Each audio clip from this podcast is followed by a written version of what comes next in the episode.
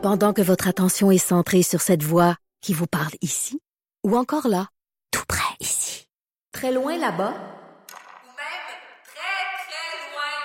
Celle de Desjardins Entreprises est centrée sur plus de 400 000 entreprises partout autour de vous. Depuis plus de 120 ans, nos équipes dédiées accompagnent les entrepreneurs d'ici à chaque étape pour qu'ils puissent rester centrés sur ce qui compte, la croissance de leur entreprise. Actualité. Les vrais enjeux. Les vraies questions. Trudeau, le midi.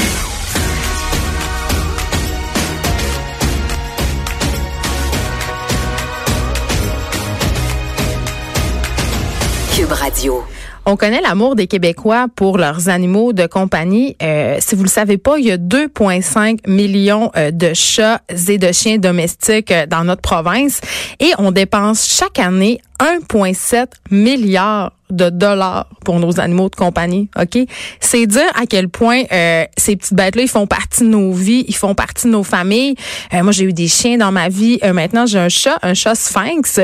Puis il fait vraiment partie de ma famille. C'est-à-dire que il fait partie de notre quotidien. On l'aime, on s'en occupe. On veut lui offrir ce qu'il y a de meilleur, la meilleure nourriture, les meilleurs soins, même qu'on lui achète des petits chandails, des paniers, des coussins chauffants. Donc, tu sais, c'est vraiment un investissement et c'est vraiment un membre euh, de notre famille.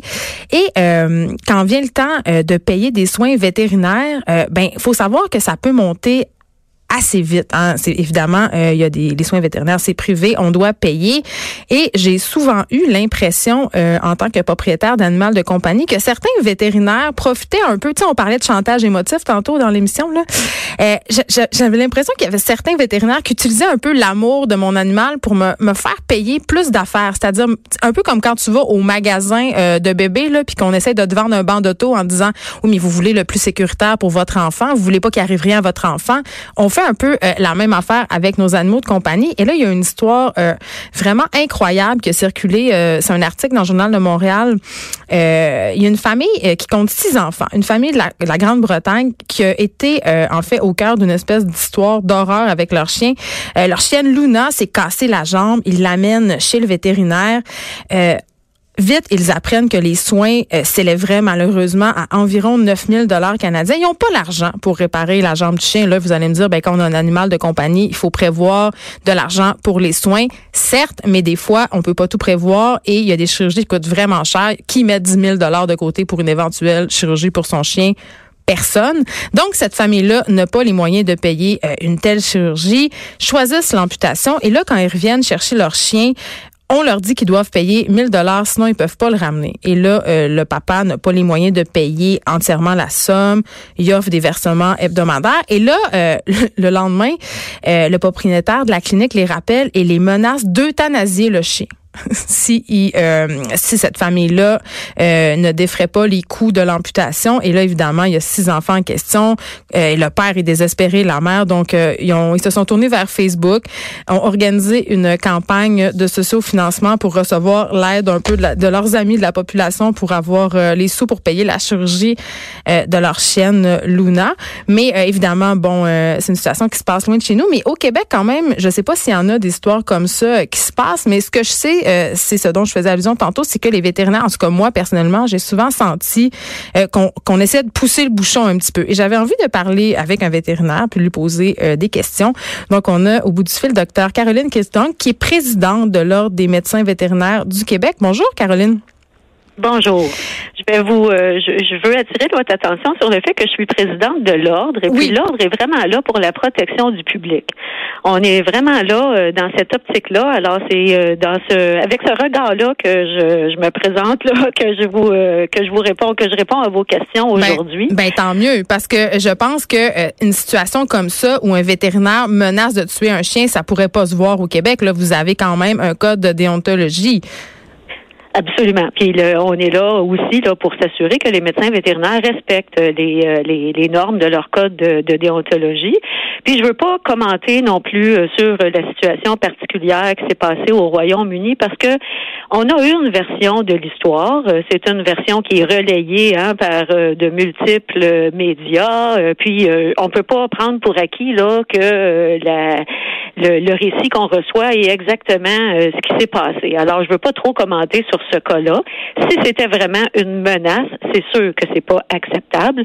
Par contre, euh, au fil de notre conversation, là, on pourra mettre euh, des nuances là sur euh, le, les possibilités là pour lorsqu'un animal est hospitalisé, qu'il y a des soins qui occasionnent des coûts. Mais c'est ça. Comment ça se passe? Parce que moi, ça m'est jamais arrivé qu'un de mes animaux, de, un de mes animaux, pardon, de compagnie se blesse assez sérieusement pour engranger des frais de 5 6 000 dollars. Mais j'ai des gens autour de moi, par exemple, justement, qui, qui sont qui se sont retrouvés avec une possible facture euh, très, très élevée et qui n'avaient pas nécessairement les moyens de payer. Qu'est-ce qui se passe dans ce temps-là? Qu'est-ce que vous faites quand quelqu'un arrive dans votre bureau puis vous dit, ben écoutez, là, euh, pour la, la chirurgie dont a besoin, par exemple, mon chien, j'ai pas les moyens? Bon, ben dans les règles de l'art, là, le médecin vétérinaire peut, y a différentes alternatives avec des coûts différents, peut proposer différentes alternatives, ce qui semble d'ailleurs avoir été fait euh, dans ce cas-là. L'autre chose, c'est qu'il faut que les deux parties, c'est une entente de service entre le médecin vétérinaire et le, le, le, client qui est devant lui là, pour les soins au patient qui est l'animal. Oui, alors dans le avant, puis c'est le avant qui est le plus important pour éviter les conflits euh, par la suite, les malentendus, l'incompréhension. Dans le avant, quand l'animal, quand euh, l'animal est présenté et qu'il y a une décision de faire hospitaliser l'animal pour euh, différents traitements, c'est important qu'il y ait une entente signée. Puis quand on dit signé, c'est avec un, un, consentement libre et éclairé, ok? Il faut que euh, vraiment là, il y a, y a, eu diffusion là d'informations là. Par exemple, il y a beaucoup de médecins vétérinaires parce que dans le passé, il y a beaucoup de médecins vétérinaires qui se sont retrouvés pris avec des animaux abandonnés pendant de longues périodes. Et qui ne savaient pas quoi faire avec. Mais en même temps, vous dites, vous dites consentement libre et éclairé. J'ai envie de rebondir là-dessus parce que quand on est dans une situation où notre animal est blessé ou souffre ou est très malade, est-ce qu'on est vraiment dans une situation libre de donner son consentement éclairé? Parce que moi, j'ai l'impression que des fois, les émotions embarquent, là, tu sais. C'est sûr que les émotions des gens embarquent, hein, puis à vrai dire, on peut rien euh, contre ça, mais le, devoir du médecin vétérinaire est quand même de donner les différentes possibilités, puis euh, d'expliquer euh, les différentes clauses. Quand un animal est hospitalisé, il y a beaucoup de médecins vétérinaires qui vont mettre une clause dans le contrat que si, par exemple, le, le, client ne revient pas chercher l'animal, parce que ça arrive là, des situations où le vétérinaire va rappeler le client pendant des semaines, rappeler, écrire, et qu'il n'y a plus de réponse. Bon. Alors, c'est, c'est des choses qui doivent être prévues à l'avance pour que le médecin vétérinaire soit justifié euh, par la suite là, de, de, de, de, faire, de faire le choix de ce qu'il va faire avec l'animal par la suite. Donc, la morale de l'histoire... pas prévu d'avance, oui. Oui, la morale de l'histoire, c'est qu'il faut avoir une bonne communication avec son vétérinaire et bien évaluer justement euh, le coût de tout ça. C'est tout le temps qu'on avait, malheureusement, docteur ah Caroline. Oh, oui, oui, ben oui. Court. Ben oui, c'est si court, mais c'était très intéressant. Euh, J'aurais envie de dire que ah, aussi il y a des il y a des assurances qui sont disponibles pour les animaux de compagnie. On peut soustraire à ces assurances-là pour un montant mensuel, fait que ça peut nous éviter bien des mauvaises surprises.